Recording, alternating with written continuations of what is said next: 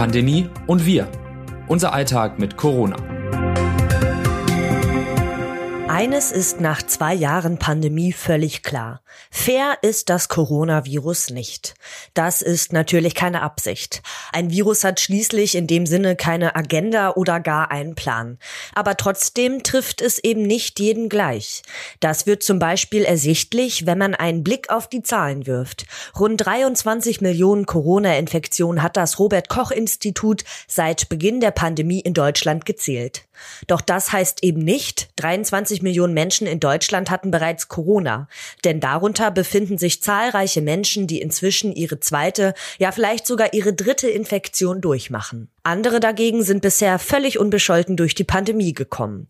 Wie kann das sein? Die Erwachsenen, die sich noch nicht mit Covid-19 infiziert haben, sind diejenigen, die zwischenmenschliche Probleme haben, mutmaßte der Vizepräsident der koreanischen Impfgesellschaft vor einigen Wochen auf Facebook. Wer noch kein Corona hatte, hat keine Freunde, lauteten daraufhin die entsprechenden weltweiten Schlagzeilen. Ganz so einfach ist es wohl nicht. Wahrscheinlicher ist, dass eine Mischung aus vielen Faktoren Anteil hat. Immunschutz, das Beachten der Corona-Maßnahmen oder auch Faktoren, die das individuelle Risiko zu erkranken erhöhen oder senken. Am Ende ist die Diskussion aber auch müßig. Ob man an Corona erkranken wird und wenn ja, wie schlimm, das kann man im Einzelfall überhaupt nicht voraussagen. Daher hilft nur, wer eine Infektion vermeiden will, sollte weiter vorsichtig sein und zum Beispiel im Supermarkt eine Maske tragen. Wie es dagegen zu Reinfektionen kommt und warum sie in der Omikronwelle häufiger geworden sind, erklären wir in unserer Rubrik Erkenntnis der Woche. Schon wieder Corona? Eine Reinfektion ist aktuell keine Seltenheit mehr. In Deutschland werden Zahlen dazu zwar nicht erhoben, aber ein Blick nach England zeigt, bis Ende März gab es dort mehr als 804.000 Reinfektionen. Die Tendenz war mit Aufkommen der Omikron-Variante sprunghaft gestiegen. Wissenschaftlerinnen und Wissenschaftler gehen mittlerweile davon aus, dass es eine gewisse Korrelation zwischen dem Risiko einer erneuten Corona-Infektion und dem Krankheitsverlauf gibt. Je milder eine Ansteckung mit dem Virus verläuft, desto weniger Antikörper bilden sich. Menschen, die sich schon einmal mit dem Coronavirus angesteckt haben, erkranken im Fall einer Reinfektion jedoch grundsätzlich milder. Was sich in diesen Tagen auch zeigt, man kann sich auch mehrmals mit der gleichen Variante infizieren. Das zeigt eine US-amerikanische Studie von Ende Januar, die noch von unabhängigen Expertinnen und Experten überprüft werden muss. Auch schützt eine Infektion mit der Omikron-Variante BA1 nicht unbedingt besser gegen die Variante BA2, die derzeit in Deutschland dominiert, erklärt meine Kollegin Laura Beigel. Alltagswissen. Aktuell erkranken viele Menschen nur leicht an Corona. Sie klagen dann etwa über leichtes Fieber, eine laufende Nase oder Halsschmerzen. Doch wie lange können diese Symptome andauern und wann sollte man vorsichtig sein? Ein leichter Verlauf muss sich anfühlen wie eine Erkältung. Alles, was darüber ist, wenn man sich also richtig krank fühlt, da sollte man den Hausarzt konsultieren, rät der Allgemeinmediziner Martin Scherer. Doch wann hat man es überstanden? Wenn ich sieben, acht Tage daheim war, die Symptome abgeklungen sind und ein Schnelltest negativ ist, kann ich davon ausgehen, dass ich durch bin, sagt Scherer.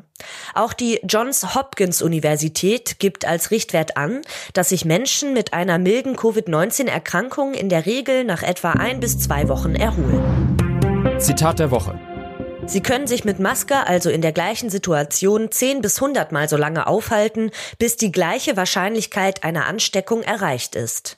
Eberhard Bodenschatz, Aerosolforscher, erklärt im RD-Interview, warum es weiterhin Sinn hat, eine Maske zu tragen. Forschungsfortschritt. Die Boosterimpfung schützt nicht nur einen selbst, sondern auch andere. Das zeigt eine Studie aus der Schweiz. Demnach sind Corona-Geimpfte bei einer Durchbruchsinfektion nicht nur vor schwerer Erkrankung gut geschützt, sie sind auch weniger ansteckend als ungeimpfte. Anders als bei der Delta-Variante sind bei der Omikron-Variante allerdings drei Impfdosen nötig, um die Menge infektiöser Viruspartikel wirksam zu senken. Unklar bleibt dagegen weiter, ab welcher Menge nachgewiesener Viruspartikel ein Infizierter überhaupt ansteckend ist. Pandemie im Ausland. Hunger, Isolation, Verzweiflung und Angst. Der Lockdown in Shanghai löst unvorstellbares Leid aus.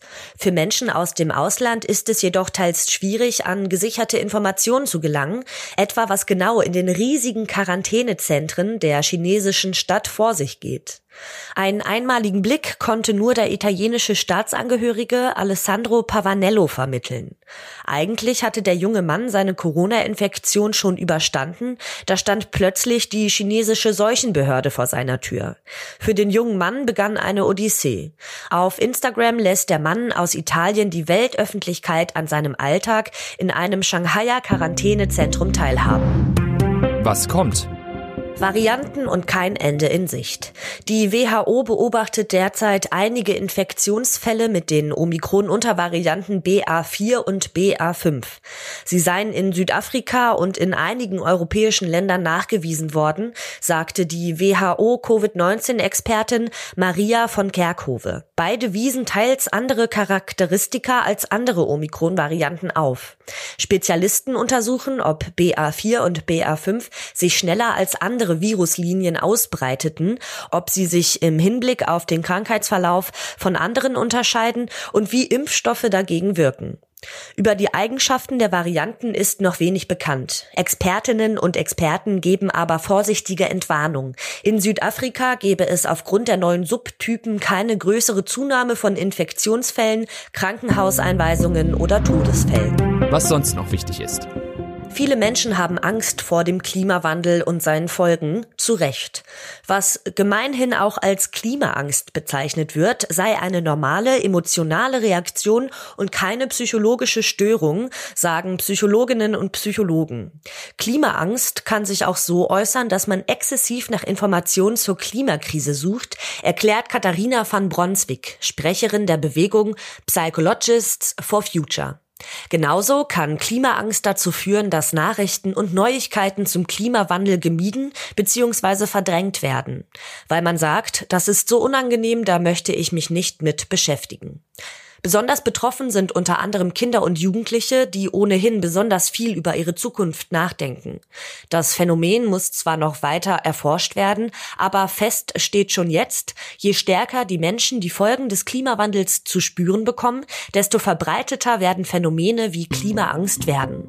Ich glaube, dass es schwerer wird, das Thema zu verdrängen, sagt Psychologin van Bronswijk.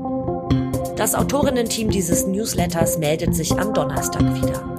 Text Anna Schuckert, am Mikrofon Alice Meck.